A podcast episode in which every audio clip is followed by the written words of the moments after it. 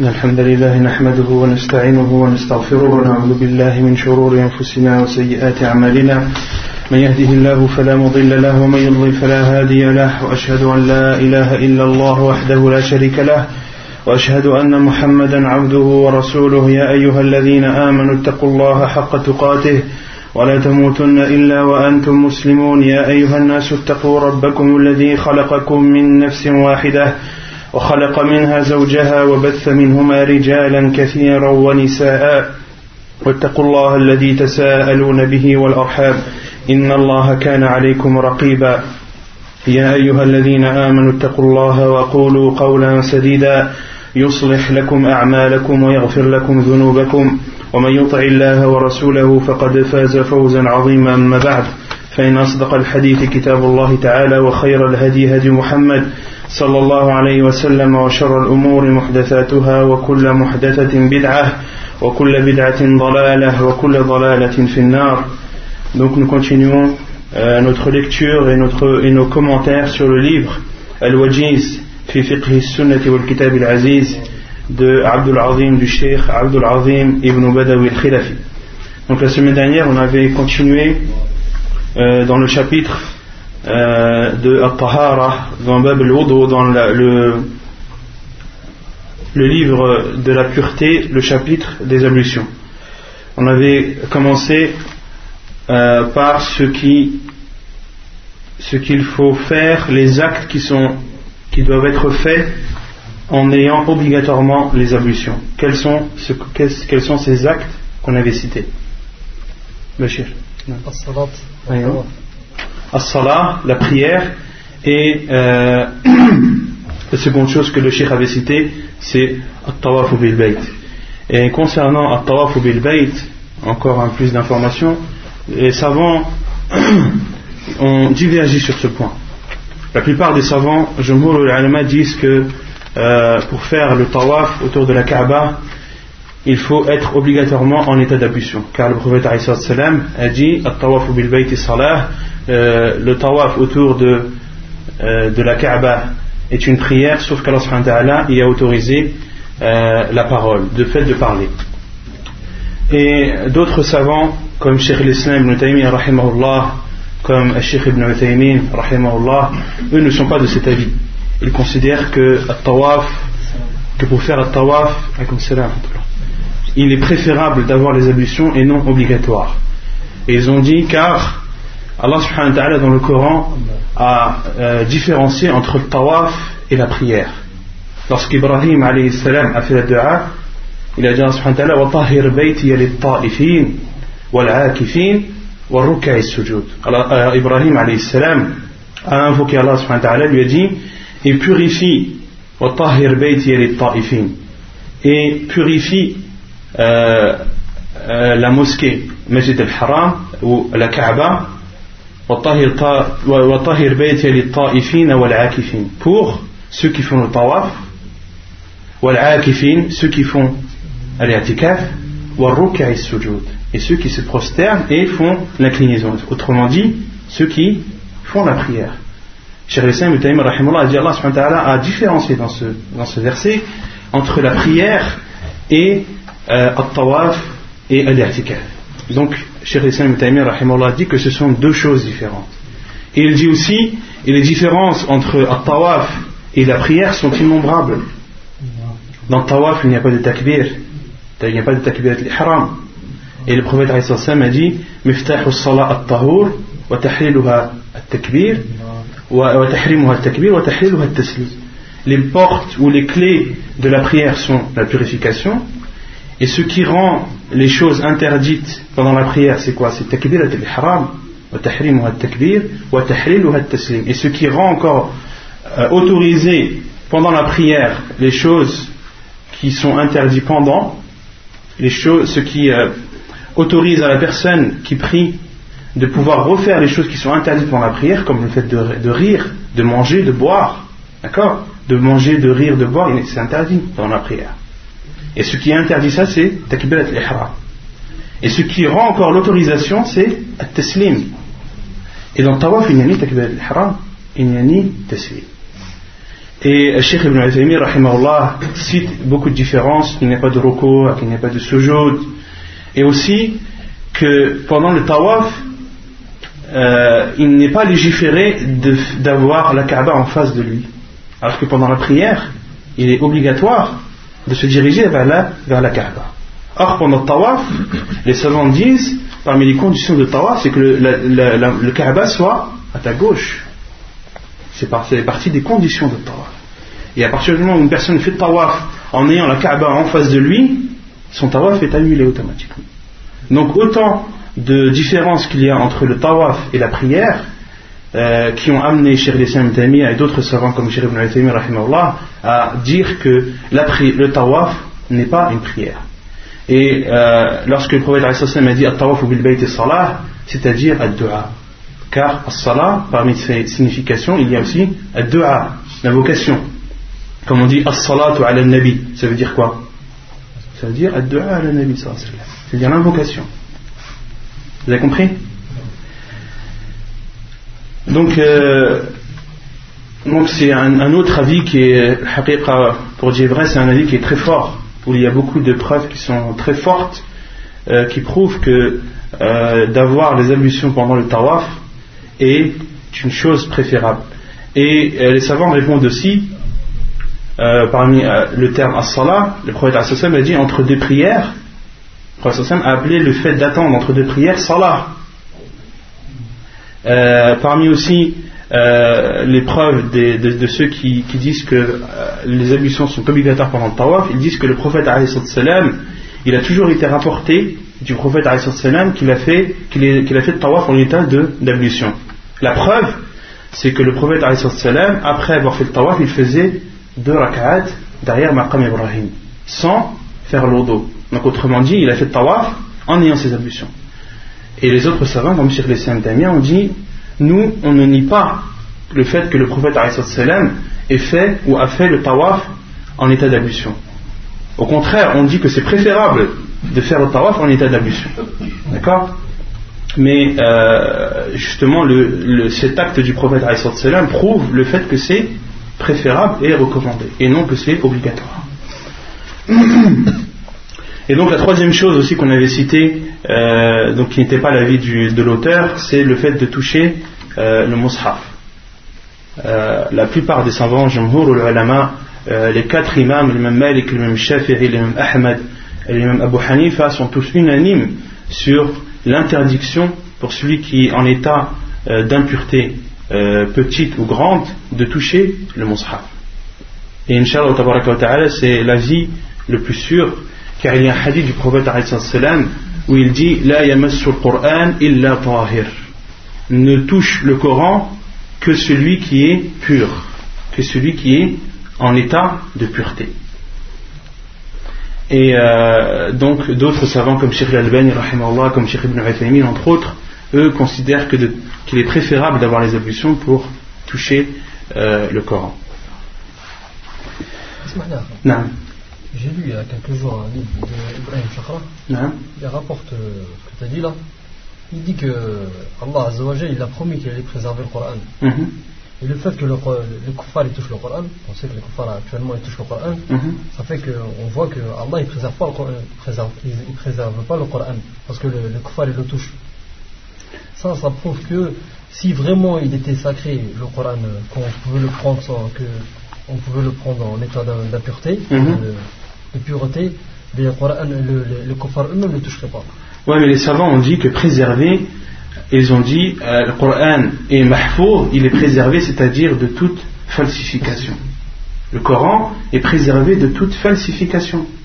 D'accord? Et en aucun cas, comme, euh, comme il est connu, certains urinent sur le Coran. Certains urinent sur le Coran. Est-ce qu'une personne qui urine sur le Coran, on dit qu'Allah n'a pas tenu sa promesse? Non car Allah a tenu la promesse de préserver le Coran de toute falsification, de toute modification. D'accord? Ce, qui ce, qui a été, euh, ce qui a eu lieu euh, notamment dans, les autres livres. Mais dans le Coran, vous allez dans n'importe quel coin de la planète, vous trouverez toujours le Coran seul et unique euh, en étant préservé. Allahu euh, une chose ici, une que j'avais fait dans un cours précédent, euh, que à chaque fois j'oublie de, rectifier. Euh, lorsque j'avais parlé de, euh, lorsque le prophète on lui a apporté euh, vous vous rappelez? De la quantité la plus, la, plus petite qui a été rapportée dans, dans la sunna du prophète avec laquelle il a fait ses ablutions. J'avais dit c'est le tiers d'un moud. Le moud on avait dit c'est la quantité qui est contenue lorsque l'on prend ses mains et qu'on les, qu'on les joint. Et euh, dans le hadith, il est, fait allusion à Thuluthai Moud. Et Thuluthai Moud, c'est deux tiers du Moud et non un tiers. Thuluthai Moud, c'est deux tiers et non un tiers. Moi j'avais dit un tiers, c'est une erreur de ma part. C'est euh, deux tiers. Si ça avait été un tiers, il aurait été dit Utiya bi Thuluthai Moud. Mais là, dans le hadith, c'est Utiya bi Thuluthai Moud. Il y a un ya. Montrer la, la précision de la langue arabe ensuite, on avait parlé des choses qui étaient préférables ou qu'il était préférable de faire en ayant les ablutions. Quelles sont ces choses? On en a, on en a cité combien?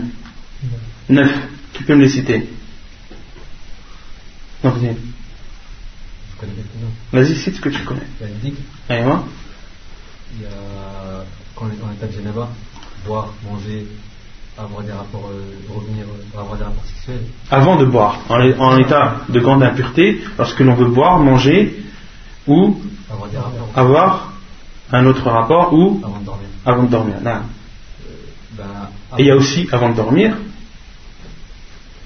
Il y a aussi avant de dormir sans être en état de janaba. Hein ouais. avant de faire le roussel. Avant de faire le roussel avant de faire le grand lavage Qui peut l'aider Non. Euh, avant chaque prière, faire... Avant chaque prière Après avoir vomi. Après avoir vomi Après avoir perdu les ablutions. Après avoir perdu les ablutions. À chaque fois qu'on a perdu les ablutions Non. Il l'a déjà dit. Après avoir consommé euh, ce qui a été cuit par, par le feu. Non. Donc on a tout cité ou pas Après avoir porté un mort aussi. Non. Le dernier, après avoir porté un mort. Donc parmi les questions qui avaient été posées, euh, non.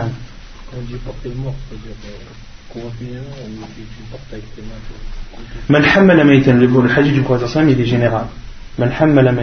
celui qui porte un mort, qui le porte pour le déplacer ou qui le porte pour l'emmener euh, au cimetière, le hadith du prophète est général dans ce cas. Non. Oui la viande de chameau, il est obligatoire et non pas préférable. Non.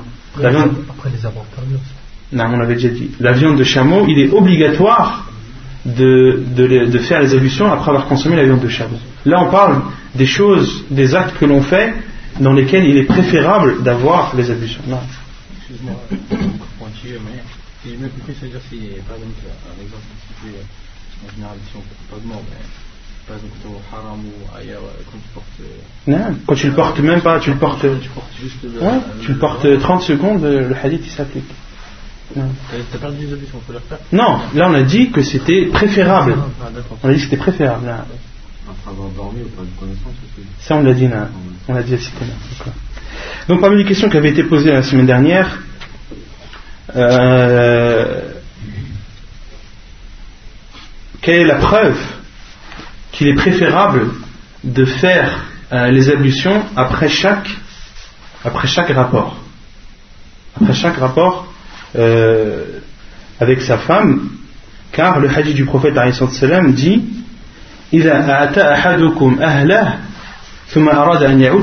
Lorsque l'un d'entre vous a eu des rapports avec sa femme et qu'il veut euh, recommencer, qu'il fasse ses ablutions. On avait dit que les paroles du prophète lorsqu'il ordonnait quelque chose, là-bas c'était l'obligation, jusqu'à la preuve du contraire.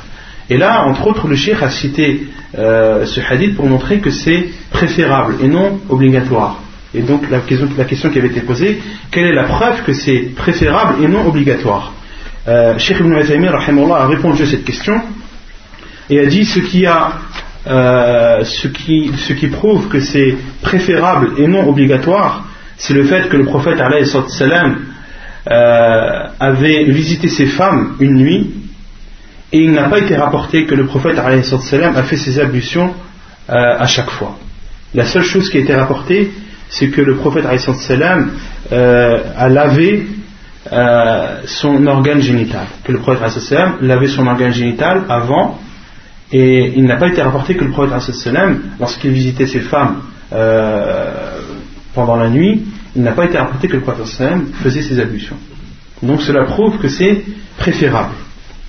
Et Cheikh Ibn dit, et ce qui est préférable encore plus que les ablutions, c'est al-rusl. Pourquoi? Car il était rapporté dans Sunan Abi Daoud que le prophète a visité ses femmes et qu'il faisait al-rusl chez chacune d'elles. Qu'il faisait le grand lavage chez chacune d'elles. Et euh, dans ce hadith, il y a aussi une preuve qu'il est préférable de faire al-wudu. Pourquoi? Car le prophète lorsqu'il faisait al-rusl, faisait les ablutions avant. Donc ça c'était la réponse concernant cette question. non. Euh, visiter ses femmes, mais normalement c'est pas les choses de on reste qu'on a plusieurs femmes, de passer la même nuit avec une seule femme. Comment ça? Il a il allait il passait euh, par exemple il allait mm -hmm. voir Aïcha ensuite il allait voir Umm Salama ou dans la même nuit. Ouais, le prophète il y avait des nuits où il visitait toutes ses femmes. Il avait un rapport avec elles. Non, il avait un rapport avec chacune d'elles que c'était interdit Non, les savants disent que ça c'est parmi les khososiyat et Nabi sallallahu Car euh, celui qui est polygame, les savants disent qu'il doit dormir une nuit chez sa femme et l'autre, chez l'autre famille, doit être équitable. Et euh, justement, certains ont posé cette question, mais le prophète dans, dans, dans, la nuit où il visitait toutes ses femmes, il y avait une femme chez qui il ne dormait pas. Et les savants ont répondu que ça, ça fait partie des euh, choses spécifiques au prophète alayhi Ensuite, la deuxième question euh, concernant le hadith du prophète lorsqu'il a mangé euh, d'une épaule de brebis et il a été appelé à la prière et le prophète est parti euh, à, poser le couteau et est parti prier sans refaire ses ablutions. La question qui avait été posée était comment rassembler ce hadith avec le hadith du prophète qui dit La salata bi hadrati ta'am wa la wa yudafi'u al-akhbatan euh, où le, prophète dit il n'y a pas de prière en présence de repas.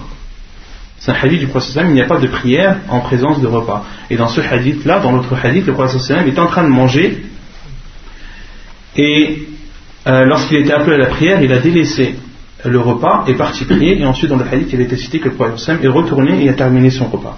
Cheikh Ibn dit la réponse c'est que euh, est interdit d'aller prier lorsque le repas est présent, lorsque la personne en ressent le besoin, lorsque la personne sait qu'elle va être préoccupée pendant sa prière et qu'elle euh, va penser justement à ce repas. Dans ce cas, il lui est interdit d'aller prier.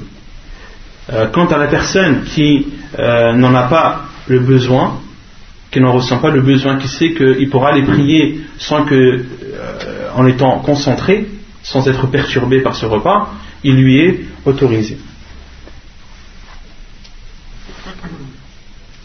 Et Cheikh Ibn Azamin dit aussi, car il rentre toujours dans, les détails, il dit, mais à condition que ce repas, à condition qu'il est possible de manger ce repas.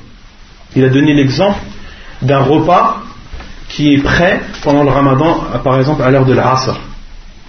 Par exemple, la table est déjà prête, il y a déjà tout sur la table à l'heure de l'asr pendant le ramadan, et qu'une personne qui veut prier dit non, non, non, on ne peut pas les prier. le, repas est déjà prêt, il est sur la table, il est prêt à être consommé. Cheikh Ibn dit non. Dans ce cas, le hadith ne s'applique pas car il n'est pas possible de consommer ce repas. Même si tu en as besoin, même si tu en, même si tu en as envie, et même si ça va te, perturber dans ta prière, ce n'est pas voilà pourquoi? Car tu ne peux pas le consommer.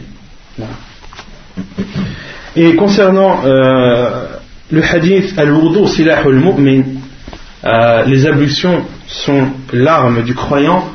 Subhanallah ce, ce hadith j'avais entendu d'un shir et euh, un shir connu et euh, j'ai jamais euh, jamais euh, vérifié l'authenticité de ce hadith jusqu'à bah, la semaine dernière où j'ai cherché ce hadith sans trouver. Hadith est quasiment inconnu des savants subhanallah. J'ai rien trouvé aucune référence sur ce hadith. Et, concernant l'autre hadith, car on avait demandé ce hadith-là, est-ce que c'est une preuve que les ablutions protègent du shaitan C'est la question qui avait été posée aussi la semaine dernière. Et il y a un hadith qui est connu, euh, qui est que l'énervement provient du diable. Et le diable est créé de feu, et l'eau éteint le feu. C'est un hadith qui est connu celui-là.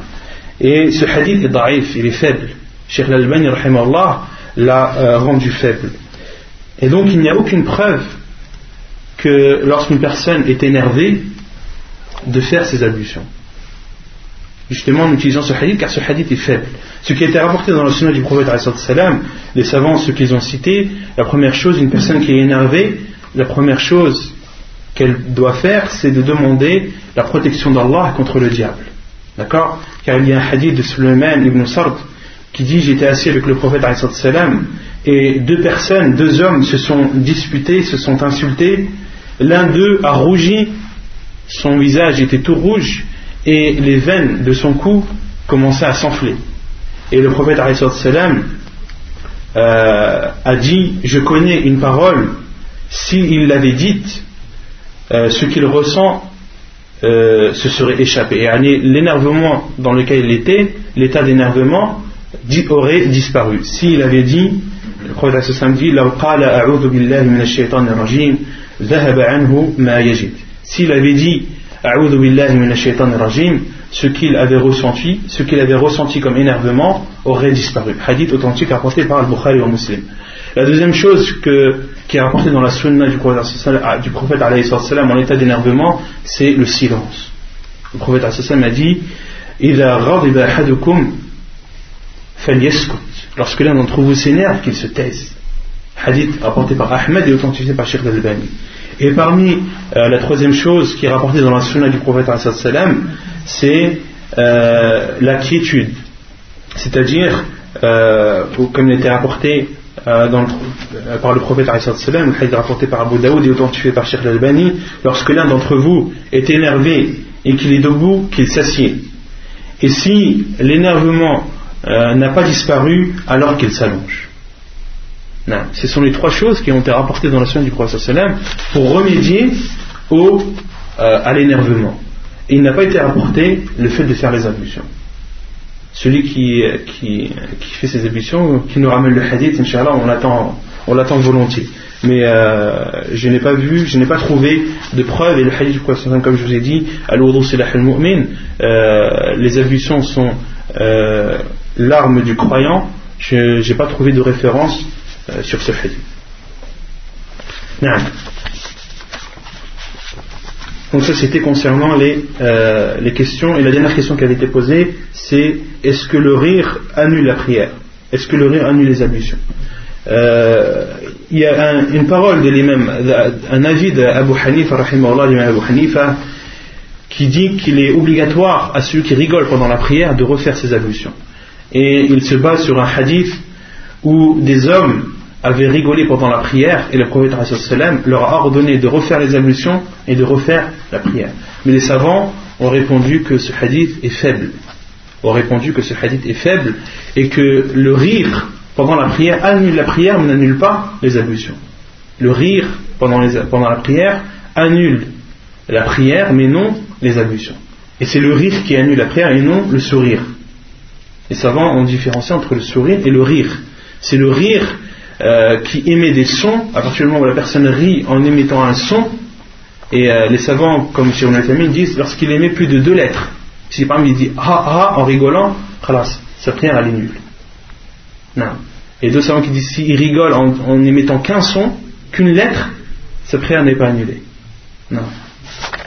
Mais ça, on verra ça pendant la prière, Ouais, AA, on va dire, ça fait deux lettres. Ensuite, on avait parlé de l'mas al khuffayn. Quelle est la différence entre le khuffayn et al jawrab Non. Je ne faut pas que ce soit toujours les mêmes qui répondent. Je vais commencer à désigner. Hein. Arfan. Non. Ou similaire. Non. Donc al khuf c'est tout ce qui est en cuir ou similaire et al jawrab tout ce qui est en laine, en coton ou similaire. Et euh, qu'est-ce qu'on avait cité sur Al-Masah al-Khufain que c'était euh, que les hadiths à ce sujet étaient mutawatir. avait atteint le plus haut degré d'authenticité. On avait aussi cité qu'il y avait l'unanimité des savants sur euh, l'autorisation d'essuyer sur Al-Khuf. On avait cité le hadith euh,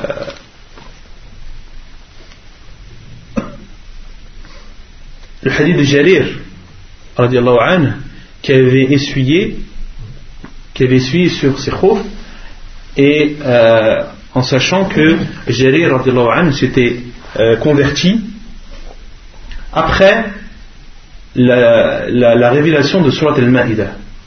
On avait cité ça. Après la révélation de Surat al-Ma'idah, ce qui renforce le fait que euh, cela est légiféré. نعم. On continue, Inch'Allah تبارك وتعالى. قال المؤلف شروطه يشترط لجواز المسح أن يلبس الخفين على وضوء عن المغيرة بن شعبة رضي الله عنه قال كنت مع النبي صلى الله عليه وسلم ذات ليلة في مسير أي في سفر فأفرغت عليه من الإداوة فغسل وجهه وذراعيه ومسح برأسه ثم أهويت لأنزع خفيه فقال دعهما فإني أدخلتهما طاهرتين. فمسح عليهما. حديث متفق عليه.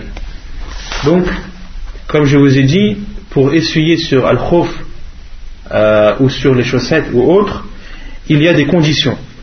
Donc le shir dit, les conditions, parmi les la, la première condition est que al-khuffain, donc comme je vous ai dit, c'est ce qui recouvre le pied en cuir, ou al-jawrabain, ou les chaussettes, ou similaires, il faut les avoir mis en état de pureté. Il faut les avoir mis en état de pureté. Ça, c'est la première condition. La preuve est le hadith de Mourir ibn Shu'bah, qui dit J'étais avec le prophète une nuit en voyage. Et je lui ai versé l'eau afin qu'il fasse ses ablutions. Et le mourir ibn Shu'ba dit le prophète a lavé son visage, puis a lavé ses bras, a essuyé sa tête. Et le mourir ibn Shu'ba dit Et ensuite je me suis abaissé pour lui enlever ses khouf. Le mourir ibn Shu'ba s'est abaissé au pied du prophète pour lui enlever les khouf que le prophète avait. Et le prophète sallallahu alayhi wa sallam lui a répondu Da'huma fa inni adkhaltuhuma tahiratayn. Laisse-les car je les ai rentrés, car j'ai rentré al-khuffayn tahiratayn. Tahiratayn ça revient à al car j'ai rentré mes khouf alors que mes pieds étaient en état de pureté. Après avoir lavé mes pieds pendant les ablutions. Et ensuite, Al-Mourir ibn Shu'ab a dit alayhima. Et ensuite, le prophète sallam a essuyé par-dessus. D'accord? Et les savants on déduit de ce hadith la condition qu'il faut, euh, pour pouvoir essuyer après, il faut avoir mis ses chaussettes ou ses chaussures en état de pureté, après avoir lavé ses pieds, et non pas après les avoir essuyés. Vous allez me dire, oui, mais comment on peut essuyer La réponse, elle est simple. Une personne qui fait tayammum, par exemple, il n'y a pas d'eau. D'accord? Une personne qui est dans un endroit où il n'y a pas d'eau. Quand il n'y a pas d'eau, qu'est-ce qu'on fait? Le. On va citer Inch'Allah après le tayammum. Et supposons que cette personne a fait tayammum, a fait sa prière. Et ensuite, il a retrouvé de l'eau. D'accord? Il a retrouvé de l'eau.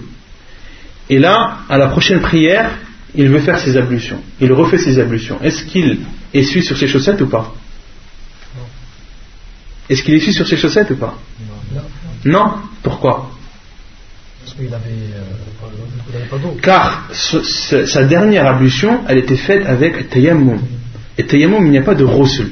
D'accord Et les savants disent parmi les conditions, c'est qu'une personne, il faut qu'elle ait fait ses ablutions de A à Z, qu'elle ait lavé ses pieds, et ensuite qu'elle mette ses chaussettes. D'accord? Il faut qu'elle ait mis ses chaussettes après que ses pieds soient lavés. Pas obligatoirement juste après, mais il faut que ses pieds aient été, été lavé avant. Vous avez compris? Non. Ah, j'ai deux questions. La première, c'est est-ce que par exemple mes chaussettes, maintenant, il y a des chaussettes actuellement qui se vendent, qui s'arrêtent là, en bas des, des chevilles. Est-ce que ces chaussettes-là rentrent dans. Ça, c'est une question après, Inch'Allah, on y répondra. Il y, a, il y, a, ce sujet qui vient après. Ouais, et la deuxième Tu l'as oublié. Moi, il faut seulement comprendre que pour pouvoir essuyer ensuite, il faut avoir mis ses chaussettes, d'accord, en état d'ablution. Mais après avoir lavé avec de l'eau et non pas après avoir fait tayammum. D'accord? Non. La deuxième, c'est voilà. Par exemple, j'ai vu des personnes, ils font le dos, ils terminent par exemple le pied droit. Avant d'attaquer le, pied gauche, ils mettent leurs chaussettes. Après, ils attaquent le pied gauche, ils remettent leurs chaussettes. Il y, a, des savants qui disent. Euh, qui, séparent, qui disent qu'une personne a peut, euh, peut, peut mettre comme Shirin Tamia, disent qu'après avoir lavé son pied droit, elle met sa chaussette droite, après avoir lavé son pied gauche, elle met sa chaussette gauche. Mais l'avis le plus sûr, Inch'Allah, c'est euh, que le hadith prophète a dit Le prophète a dit Je les ai mis alors qu'elles étaient pures, que mes pieds étaient purs, les deux. D'accord? Et euh, les savants disent que dans, des cas comme ça, il vaut mieux sortir du khilaf. Qu'est-ce que ça va te rapporter de plus de, mettre tes chaussettes après avoir lavé les pieds droits ou après avoir lavé les pieds gauches Attends d'avoir lavé tes pieds et ensuite tu le mets, et là tu es sorti de, de khilaf. Là il n'y a plus aucun doute. Non. Donc vous avez compris la première condition? C'est saisi طيب مدة المسح عن علي بن أبي طالب رضي الله عنه قال جعل رسول الله صلى الله عليه وسلم ثلاثة أيام ولياليهن للمسافر ويوما وليلة للمقيم حديث صحيح رواه مسلم والنسائي La deuxième euh, chose concernant al-mas al-khuffayn, c'est la durée, la durée de l'essuyage. Selon Ali anhu, il dit que le prophète sallam a déterminé, donc ça c'est euh, indirect, a déterminé pour al-mas al-khuffayn trois jours et trois nuits pour le voyageur et un jour et une nuit pour le résident. Non. C'est en rapport avec ça ou pas non. Ça vient après, La chaussure, ça vient après. Donc la preuve est le, hadith de Ali anhu qui dit que le prophète a décrété ou a déterminé comme durée d'essuyage trois jours et trois nuits pour celui qui est en voyageur et un jour et une nuit pour celui qui est résident. D'accord? Donc autrement dit, 24 heures pour celui qui est résident et 72 heures pour celui qui est en voyage. Donc une personne qui fait, supposons qu'elle se lève pour sobh, d'accord Elle fait ses ablutions. Après avoir fait ses ablutions, elle met ses chaussettes. D'accord? Jusqu'à quand est-ce qu'elle a le droit d'essuyer? Je vous ai dit, c'est combien la durée? 24 heures. Elle a mis ses, chaussettes après à sobh. Jusqu'à quand elle a le droit d'essuyer? Alors, a commencé à on, compte la partie à partir du moment où elle essuie. Voilà, ahsant. Les savants disent que la durée, elle commence, elle ne commence pas euh, au, moment où la personne a mis ses chaussettes. C'est pas à partir de ce moment que, la durée commence. On commence à décompter les 24 heures à partir du moment où, où elle a essuyé sur ses chaussettes la première fois. D'accord?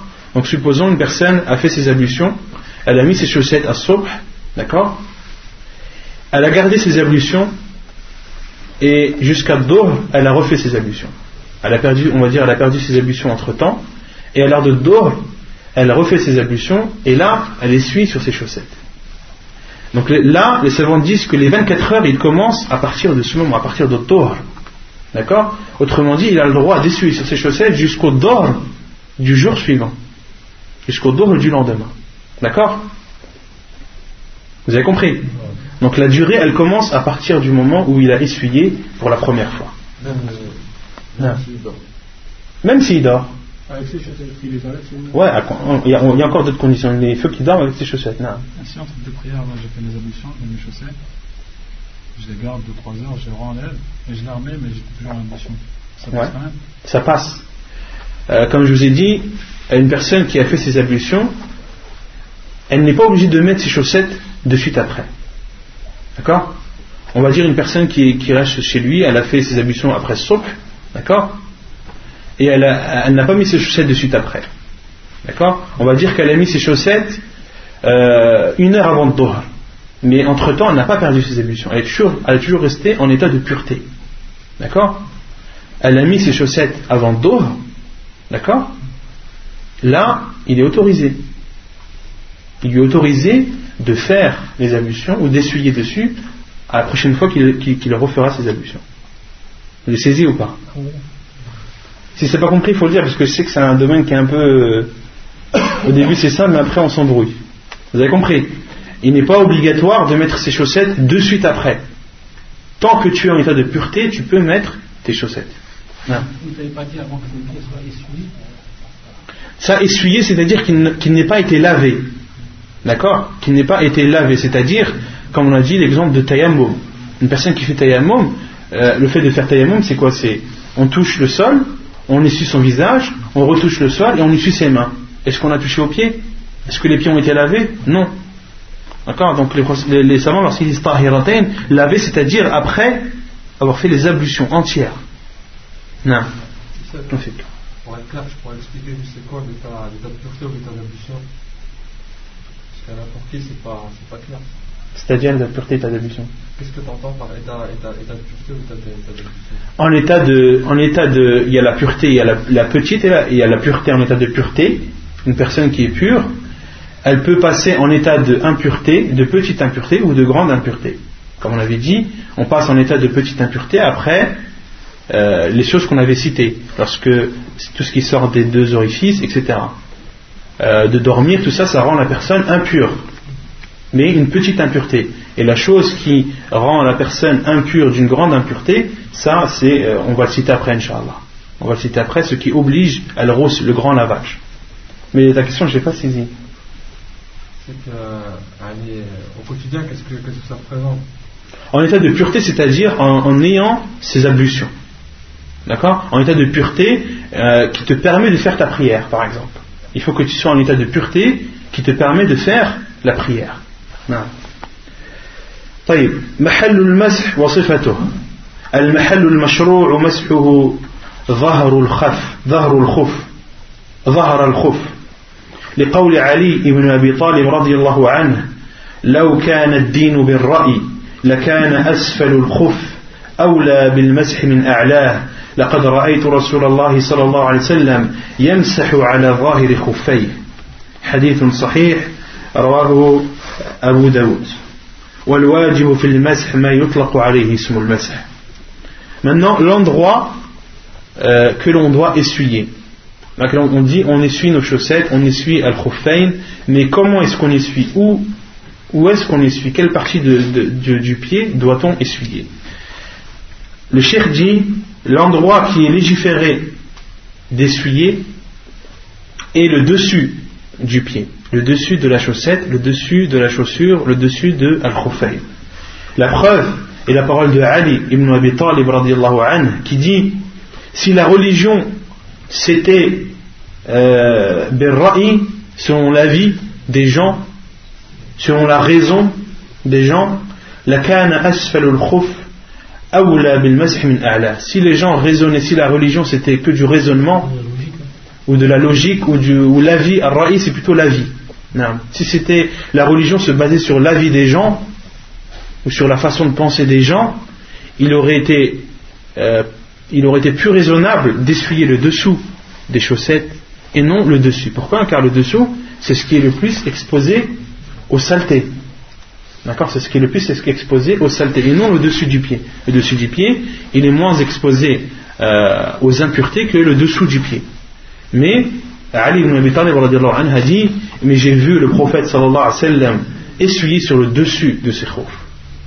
Donc le prophète a essuyé sur le dessus de ses khoufs et non sur le dessous. Et donc celui qui essuie sur le dessous de ses khoufs, qu'est-ce qu'il a fait? Il a fait une bida. Il a innové dans la religion. Et euh, les savants ont déduit une règle en islam La religion, ce n'est pas selon la vie des gens. Non. La religion, elle est basée sur le livre d'Allah, elle est basée sur l'authentique sunnah du prophète sallallahu La vie d'un tel ou d'un tel, peu importe la vie d'un tel ou d'un tel. En religion, la vie d'un tel ou d'un tel, il n'a aucun poids. Sauf si c'est un ishtihad d'un savant, sauf si c'est l'effort d'un savant qui est basé sur un verset ou sur un hadith du prophète D'accord? Mais la vie des gens, celui qui dit oui, à mon avis, c'est autorisé parce que si, à mon avis, c'est autorisé parce que là, euh, il était apporté par des célèbres lorsqu'on leur disait ça, la vie d'un tel, la vie d'un tel, ils disaient euh, la vie d'un tel, mets-le sur la planète là-bas. Il montrait du doigt le ciel, euh, les, les, étoiles lointaines, et ton avis, tu le mets sur l'étoile là-bas. On s'en moque de ton avis. À l'islam, la religion n'est pas basée sur l'avis d'un tel ou d'un tel. Lorsqu'on parle, comme l'a dit l'imam ibn qayyim la science, c'est Allah a dit, le prophète a dit, et les compagnons ont dit. D'accord? La, science, la religion, c'est pas un tel a dit, un tel a dit.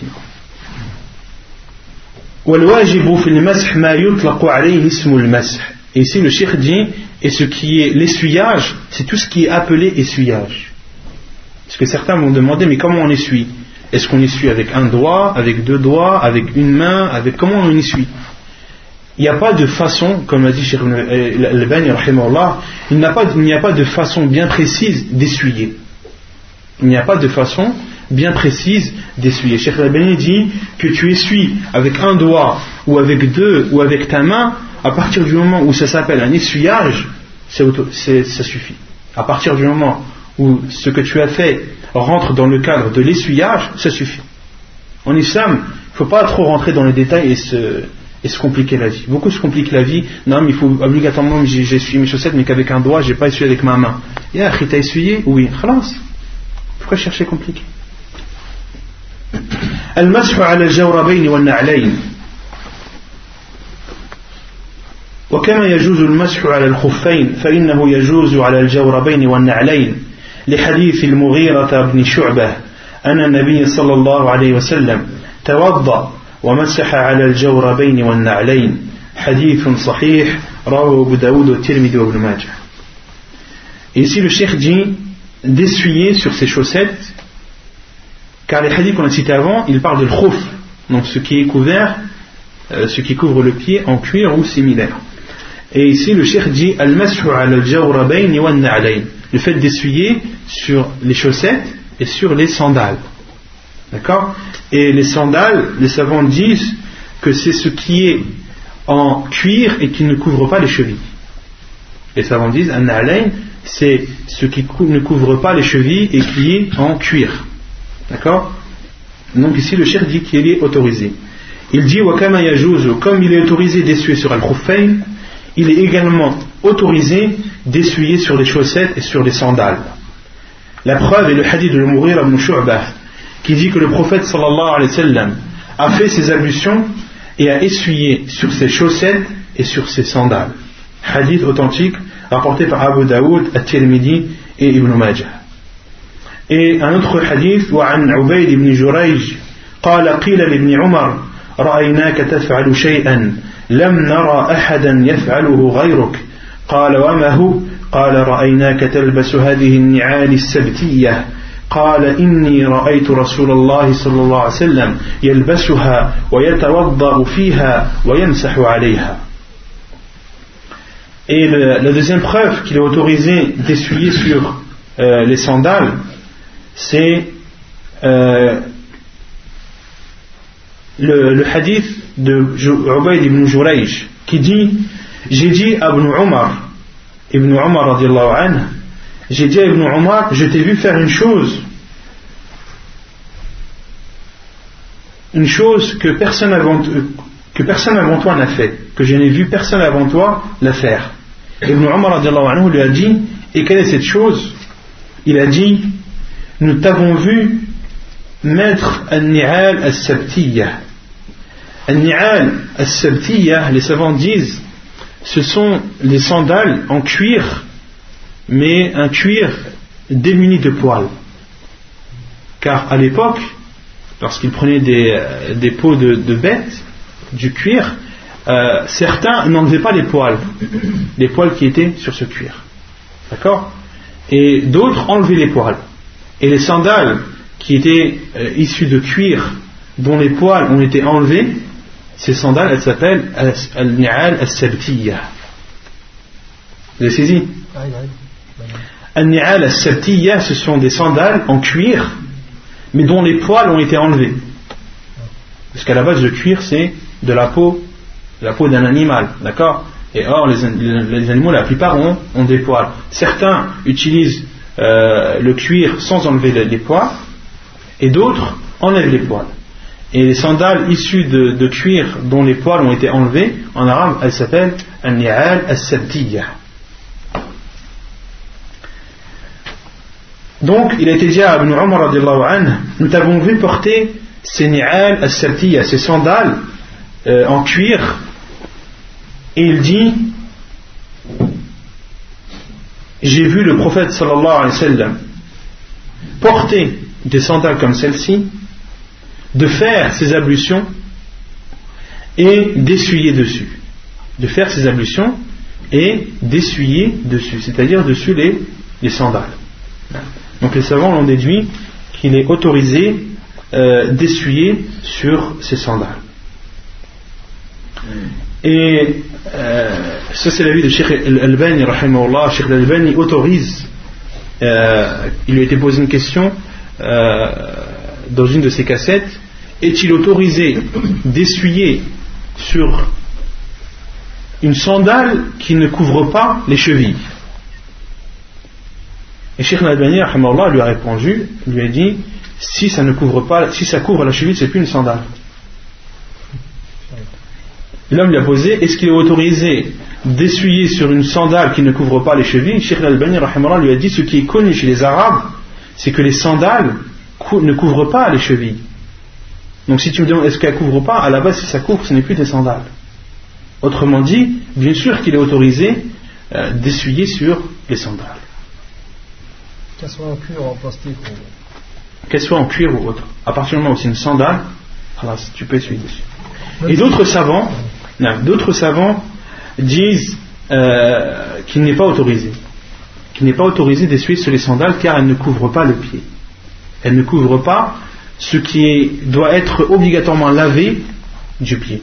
Lorsqu'on lave le pied, on le lave jusqu'aux chevilles, les chevilles incluses. On avait vu ça. Et les savants disent pour pouvoir essuyer euh, sur une chose que l'on porte au pied, il faut que cette chose recouvre, recouvre euh, ce qui est obligatoire de laver. C'est-à-dire tout le pied jusqu'aux chevilles, les chevilles incluses. Ça c'est l'avis du Cheikh Ibn Uthaymi et d'autres et d'autres savants. Et euh, Cheikh Ibn Taymiyyah rapporte un troisième avis. il dit lorsque euh, le pied est découvert, lorsque le pied est découvert, il doit être lavé, à l'unanimité des savants. D'accord? Lorsque le pied est découvert, lorsque le pied est découvert, on doit le laver. D'accord? Lorsque le pied est nu, on le lave. Lorsqu'il est couvert, on doit essuyer. Ce qui est connu des savants, c'est que l'on doit essuyer. Et chez les a dit, et lorsqu'une personne porte une sandale, c'est-à-dire le pied n'est ni nu ni couvert, il est entre les deux. Parce que la sandale, elle laisse apparaître le pied. Cheikh dit, dans ce cas, il doit être arrosé, yurash. Ni on le lave, ni on l'essuie, on le, on l'arrose. Ça c'est l'avis de Cheikh Islam Ibn Taymiyyah ta'ala. Et euh, Sheikh Ibn Uthaymin dit Al-Ahwat, le, le, plus sûr pour que la personne sorte de, la divergence lorsqu'elle porte des sandales, c'est euh, de les enlever. Le mieux, le plus sûr, c'est de les enlever. C'est l'avis de Sheikh Ibn Uthaymin. Donc là, non. Pourquoi une personne qui a un trou dans ses chaussettes mm-hmm. Par exemple, elle a un trou là, là.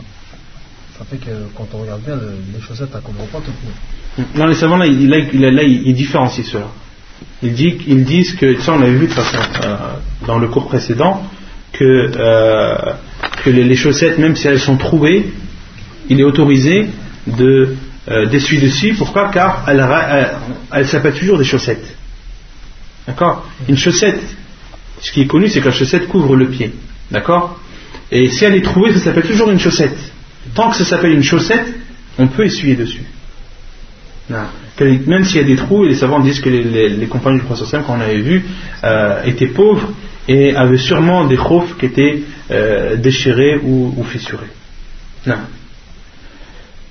Donc là, vous avez trois avis. Certains, comme Cheikh Al-Albani, autorisent sur les sandales et euh, Cheikh Ibn dit qu'il n'est pas autorisé Cheikh Al-Samtania dit qu'il faut arroser. Par rapport quand le pied il est à moitié couvert et découvert par rapport au sandal, c'est quoi que tu appelles le pied? Quand tu mets une sandale, quand tu mets une sandale, ton pied il est couvert, mais il n'est pas couvert entièrement. Par exemple, le derrière de ton pied, le talon, il est, il est découvert. Tu as le devant, tu as tes orteils qui sont découverts.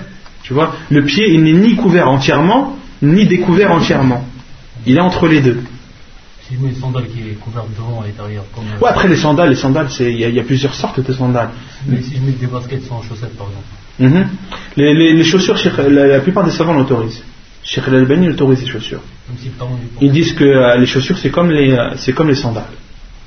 Les chaussures, c'est comme les sandales. Et là où ils sont unanimes, c'est euh, des sandales avec en dessous des chaussettes. Là, il est autorisé. Même Cheikh Ibn dit une personne qui porte des chaussettes et par-dessus met des sandales, il a le droit d'essuyer. Pourquoi Parce qu'en dessous, il y, a les, il y, a les, chaussettes. Si je fais l'auto, je suis en basket et j'ai pas de chaussettes, mhm. je retire mes, mes, mes baskets. Non, la, ça, selon la vie que tu suis. Ça dépend si tes chaussures elles couvrent tes chevilles ou pas. Si tes chaussures elles couvrent tes chevilles, dans ce cas, il n'y a pas de divergence. Car tes chaussures elles ont couvert tout ton pied. Et lorsqu'elles ne couvrent pas les, chevilles, là elles rentrent dans le même cadre que les sandales, d'accord euh, Et là c'est là où il y a le khilaf justement. C'est là où, par exemple, Cheikh Ibn va plutôt te dire de les enlever. Et Cheikh Al-Bani va te dire non, tu peux essuyer dessus. Si je fais, non, non. Si je fais l'auto, j'ai des chaussettes et les, baskets. Ouais, ça, ça vient après, Inch'Allah. Mais si je passe dessus, quand je rentre à la mosquée, je retire mon basket. Mm -hmm. ça, ça arrive après. Ça arrive, t'inquiète pas. Donc vous avez compris là Vous avez saisi le. Euh,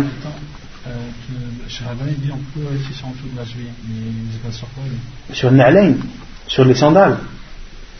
Que le prophète a, a, a, essuyé sur les sandales. Et ce qui est connu euh, dans la langue arabe, al c'est ce que je vous ai dit, c'est ce qui ne, ce qui ne couvre pas les, les, euh, les chevilles. Non. ما يبطل المسح يبطل المسح بأحد هذه الثلاثة أولا انقضاء المدة لأن المسح مؤقت كما علمت فلا يجوز الزيادة على المدة المقررة ce qui annule l'essuyage donc qu'est-ce qui annule l'essuyage euh, le cheikh dit trois choses annulent l'essuyage la première inqida'ul mudda euh, la fin du temps autorisé la fin du temps autorisé. Car il est autorisé d'essuyer pendant une période bien déterminée, comme cela a été euh, précédemment cité. Pour le résident, c'est 24 heures, et pour les voyageurs, c'est 72 heures. Il n'est pas légiféré, il n'est pas autorisé d'essuyer pendant une période supérieure à celle qui, euh, a été prédéfinie par le prophète sallallahu D'accord Celui qui est en résident n'a pas le droit d'essuyer sur ses chaussettes plus de 24 heures. Si il essuie euh, plus de 24 heures, ses ablutions ne sont pas, ne sont pas bonnes, elles sont annulées. ثانيا الجنابة لحديث صفوان كما قال رسول كما لحديث صفوان كان رسول الله صلى الله عليه وسلم يأمرنا إذا كنا سفرا أن لا ننزع خفافنا ثلاثة, ثلاثة أيام ولياليهن إلا من جنابه لكن من غائط وبول ونوم Donc la deuxième chose qui annule l'essuyage, c'est la grande impureté, la janaba. La grande impureté annule automatiquement l'essuyage. La preuve est le hadith de Safwan qui dit que le prophète sallam nous ordonnait, lorsque l'on était en voyage, de ne pas enlever euh, nos, trois jours et trois nuits. Sauf, en sauf lorsque l'on était en état de janaba. Le prophète leur a ordonné d'enlever al khuffayn uniquement lorsqu'ils étaient en état de grande impureté. Mais autrement, c'est-à-dire comme euh, ce qui sort des deux orifices et le, euh, le sommeil, le prophète ne leur ordonnait pas d'enlever al khuffayn D'accord Donc, parmi la deuxième chose qui annule l'essuyage, c'est al-janaba. Une personne qui est en état de grande impureté, elle n'a pas le droit, par exemple, de faire son rose et après d'essuyer sur ses chaussettes. Non. Elle doit obligatoirement les enlever. ثالثا نزع الممسوح عليه من الرجلين لأنه إذا نزعهما ثم لبسهما لم يكن أدخل رجليه طاهرتين Troisièmement, le fait de les enlever, d'enlever ce que l'on porte au pied, d'enlever annule l'essuyage. Pourquoi? Car s'il les enlève et les remet, est-ce qu'il les aura mis en état de pureté? Est-ce qu'il les aura mis en état de pureté? En état de pureté, oui, mais il n'aura pas lavé ses pieds. Donc une personne, supposons, qui euh, a, mis, fait ses ablutions à, l'heure de Sobh, a mis ses chaussettes, d'accord? Entre temps, il a perdu ses ablutions. Il refait ses ablutions avant Dohr, d'accord Et là, essuie, d'accord?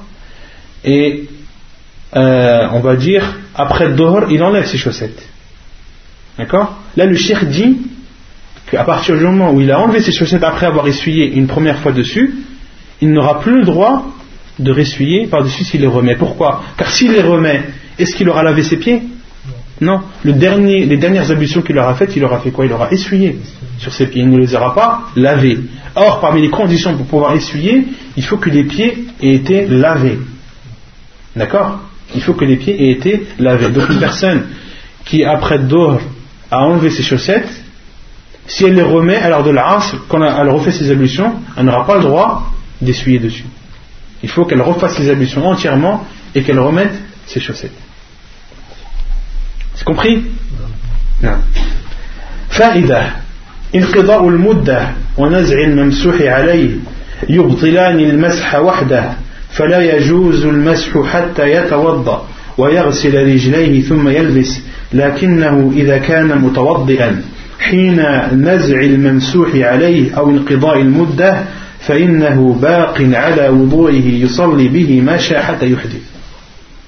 mais si le cheikh donne euh, une explication, il dit le fait que euh, la durée soit, écoulée ou d'enlever les chaussettes, cela annule le fait d'essuyer dessus et non pas les ablutions.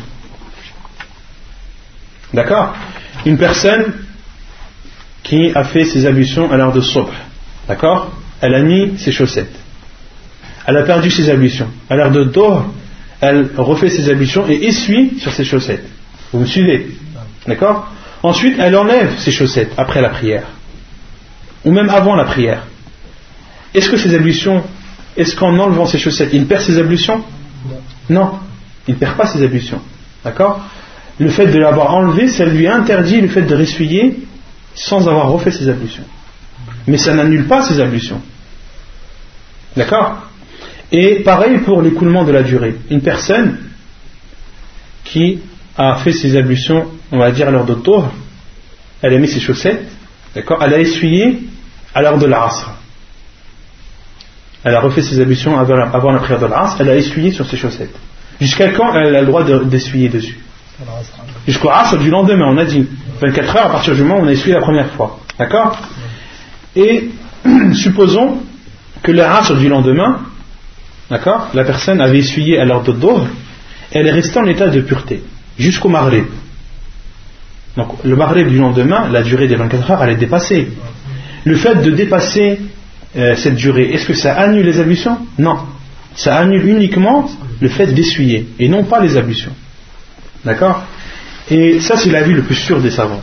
Parce qu'il y a des savants euh, qui disent que non, euh, lorsque la durée est dépassée, cela annule les ablutions. Mais l'avis le plus sûr, Inch'Allah, c'est que c'est autorisé. Car il y a euh, ceci pour deux, choses. La première, il n'y a rien qui prouve que ça annule les ablutions. Il n'y a rien qui prouve que ça annule les ablutions. Et de deux, il y a il y a le hadith de Ali ibn Abi Talib anhu. Il a été rapporté que Ali ibn Abi Talib anhu, a fait ses ablutions en dehors de la mosquée. A essuyé sur ses sandales, a enlevé ses sandales, puis a prié. Ali anhu avait fait ses ablutions en dehors de la mosquée. Pendant ses ablutions, il a essuyé sur ses sandales. Donc là, on a aussi une preuve qu'il est autorisé d'essuyer sur les sandales. Et ensuite, Ali anhu, avant d'entrer dans la mosquée, il a enlevé ses sandales, d'accord, et a prié. Donc c'est une preuve que d'enlever les sandales ou les chaussettes n'annulent pas les ablutions. La personne reste en état de pureté. فائدة من لبس جوربين على طهارة ثم مسح عليهما ونزع الأعلى بعد المسح جاز له إتمام المدة بالمسح على الأسفل لأنه يصدق عليه أنه أدخل رجليه طاهرتين أما إذا لبس جوربا واحدا ومسح عليه ثم لبس غيره ثم لبس عليه غيره لم يمسح عليه لأنه لم يصدق عليه أنه أدخلهما طاهرتين. هكذا أخبرني العلامة الألباني رحمه الله. لا يجي حفظه الله لفوك إيه، أن رحمه الله. آه، donc ensuite une deuxième remarque que le cheikh fait. Une personne qui a fait ses ablutions et a mis deux chaussettes. A mis deux paires de chaussettes. D'accord Lorsqu'il enlève une première chaussette, il lui est autorisé de continuer à essuyer sur la première paire qu'il a mise. Pourquoi? Car la première, paire qu'il a mise, il l'a mise en état de pureté. D'accord? Donc il peut essuyer dessus. Donc supposons une personne qui a fait ses ablutions à l'heure de Dohr. Et après avoir fait ses ablutions, elle a mis deux chaussettes. Il fait froid dehors, il y a un froid glacial, une chaussette ça suffit plus, il faut en mettre deux. Il a mis deux chaussettes. L'heure de l'As, il a refait ses ablutions et a essuyé sur ces deux chaussettes. Il est sur la, deuxième chaussette qu'il a mise. D'accord? Ensuite, il a enlevé la première paire plutôt la deuxième paire. Il lui reste la première. Alors de le Maghrib, il fait ses ablutions. Est-ce qu'il a le droit d'essuyer ou pas? Sur la première chaussette qu'il a mise. Il a le droit. Pourquoi? Car ces chaussettes qu'il a mises, il les a mises en état de pureté après avoir lavé ses pieds. D'accord? C'est la même chose pour les baskets. C'est la même chose pour les baskets. Non.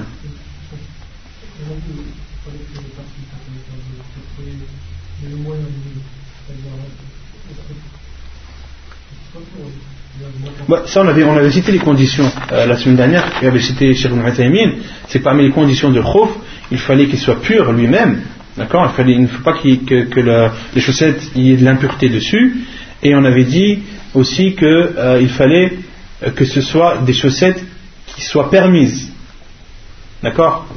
Non pas par exemple des chaussettes en soie pour l'homme. Il est interdit à l'homme de porter de la soie, donc de porter des chaussettes en soie, et Cheikh Ibn dit qu'il est interdit à un homme qui porte des chaussettes en soie d'essuyer dessus. Donc parmi les conditions, il faut que euh, les chaussettes soient pures. Et ensuite, le Cheikh dit, et lorsqu'il met une seule chaussette, donc cette même personne qui a, après avoir, après avoir fait ses ablutions avant d'or, a mis une paire de chaussettes. D'accord?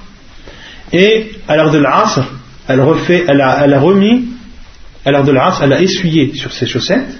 Donc, c'est là où commence la, période des 24 heures si elle est résidente. on va dire qu'après la prière, elle a mis une deuxième paire de chaussettes. L'heure de Maghrib, est-ce qu'elle aura le droit d'essuyer dessus ou pas? Pourquoi? Pourquoi? Car la deuxième paire de chaussettes, il l'a mise après, après qu'il ait essuyé sur la première. Donc, il n'a pas mis la deuxième après que ses pieds aient été lavés, mais après que ses pieds aient été essuyer. Donc il n'aura pas le droit. Vous avez compris? Donc c'est là où les savants insistent sur le fait que pour qu'on puisse essuyer sur les chaussettes, il faut que les pieds aient été lavés et non essuyés. Il faut que les pieds aient été lavés et non essuyés. Non. Oui? Par exemple, euh, je recommence avec Par exemple, euh, fais mes ablutions, je mets des chaussettes et bon, après, je vais rentrer en Égypte et je m'aperçois que je suis pas sans salle. Mm en sachant que j'ai essuyé des ablutions quand je fais, quand je fais les ablutions. En arrivant, je fais les ablutions. Je passe sur les chaussettes. Je m'aperçois que les chaussettes à sans salle. Je les retire, je peux prier. Je peux prier. Il y, a, il y a un hadith du professeur sallam où le professeur sallam a, euh, a prié et Jibril salam est venu lui informer que dans ses, dans, dans ses sandales il y avait une impureté. Et le professeur sallam a enlevé ses sandales et les compagnons du professeur qui étaient derrière lui, lorsqu'ils ont vu le professeur enlever ses sandales, ils ont eux aussi enlevé leurs sandales. Et euh, le prophète après la prière, leur a dit Mais pourquoi est-ce que vous avez enlevé vos sandales? Et les compagnons ont dit On t'avait vu enlever nos sandales, on a enlevé les nôtres. Et le prophète leur a dit euh, Moi, Jibé salam est venu, euh, est venu m'informer qu'il y avait une impureté. Et c'est pour cela que je les ai enlevés. Et le prophète dans ce hadith, les savants ont dit que le prophète n'a pas recommencé sa prière. La prière qu'il a faite avec, avec cette impureté, elle était valide si elle n'était pas valide, le professeur sallam n'aurait pas, euh, si elle n'était pas valide, le professeur n'aurait pas continué sa prière, il aurait recommencé. Et une autre faïda que je vous apporte, la Et il n'est pas, euh, euh, parmi l'intention n'est pas une condition euh, sur le fait de d'essuyer. C'est-à-dire que tu n'es pas obligé d'avoir eu l'intention d'essuyer sur tes chaussettes avant de les avoir mises. Tu n'es pas obligé d'avoir eu l'intention d'essuyer sur tes chaussettes avant de les avoir mises. Parce que certains peuvent se dire oui mais moi j'ai mis mes chaussettes mais quand je les ai mises je n'avais pas l'intention d'essuyer dessus après. Je les ai mises comme ça parce que je voulais mettre des chaussettes. Mais c'est après pendant quand j'ai fait mes ablutions que je me suis rendu compte que je pouvais essuyer mais je n'avais pas eu l'intention d'essuyer après. Là, on, répond que euh, l'intention, dans ce cas, elle n'est pas, ce n'est pas une condition. Comme, qui peut me citer un, fait similaire Un cas où euh, l'intention avant l'acte n'est pas, n'est pas une condition. Le jeûne surrogatoire. Une personne qui se lève le matin, par exemple, sans avoir mangé. Et à l'heure de midi, euh, elle ressent qu'elle n'a pas excessivement faim. Elle se dit, bon ben, je vais jeûner. Est-ce qu'elle a le droit ou pas? Elle a le droit. Pourquoi? Parce que c'est un jeûne surérogatoire. Si c'est un jeûne obligatoire, il faut obligatoirement avoir l'intention avant, avant l'heure du fajr. Il faut avoir l'intention de jeûner avant l'heure du fajr. L'intention est obligatoire durant le jeûne euh, du ramadan, ou le jeûne qui est obligatoire. Mais lorsque c'est un jeûne qui n'est pas obligatoire, un jeûne surrogatoire, l'intention avant euh, al-fajr n'est pas une condition il est venu euh, avertir le prophète qu'il avait une adversité. Le prophète il n'a pas refait sa prière. Il a continué sa prière. Il a continué sa prière. par exemple, si on, s'aperçoit euh, lors d'une prière qu'on a une impureté sur autre que des sandales, si on s'en est aperçu après la prière, mm-hmm. est-ce qu'on doit refaire une prière? Allah alam. Allah alam. Je chercherai, Inch'Allah. Euh, sur ce qu'on avait dit la semaine dernière pour les, euh, ceux qui dorment assis.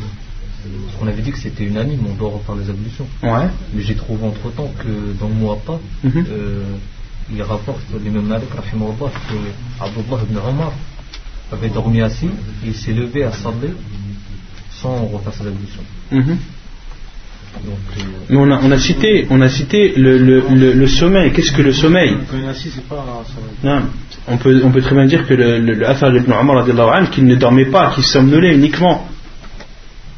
Qu'il somnolait uniquement. Et les savants disent, non, et ensuite, déjà premièrement, la parole que tu as apportée, que le fait qu'Ibn Omar s'était assis, euh, a dormi, assis et s'est levé, et après sans refaire ses ablutions, premièrement, est-ce que ce, ce, ce Asar d'Ibn Omar, il est authentique? C'est Malik le rapport à un Nafa. Ouais. Non. Donc, euh, il a l'air authentique. Et ensuite, il faut voir Ibn Omar, il faut voir le Asar, comment, comment, il, est, comment il a été, euh, comment il a été euh, expliqué en arabe. Est-ce que c'est norme ou bien nuas Et ensuite, euh, même si c'est un homme, les savants disent que la parole du prophète prévaut sur, sur tout. Le prophète a dit Celui qui dort, qu'il fasse ses ablutions. Donc à partir du moment où le hadith du prophète est clair, il est authentique, il est clair, on n'a pas, on pas besoin d'autre chose. Non, non, ce que non, ce que j'ai dit. Non, barakallahu fik. Non, barakallahu donc la semaine prochaine, ce sera le dernier cours avant le ramadan.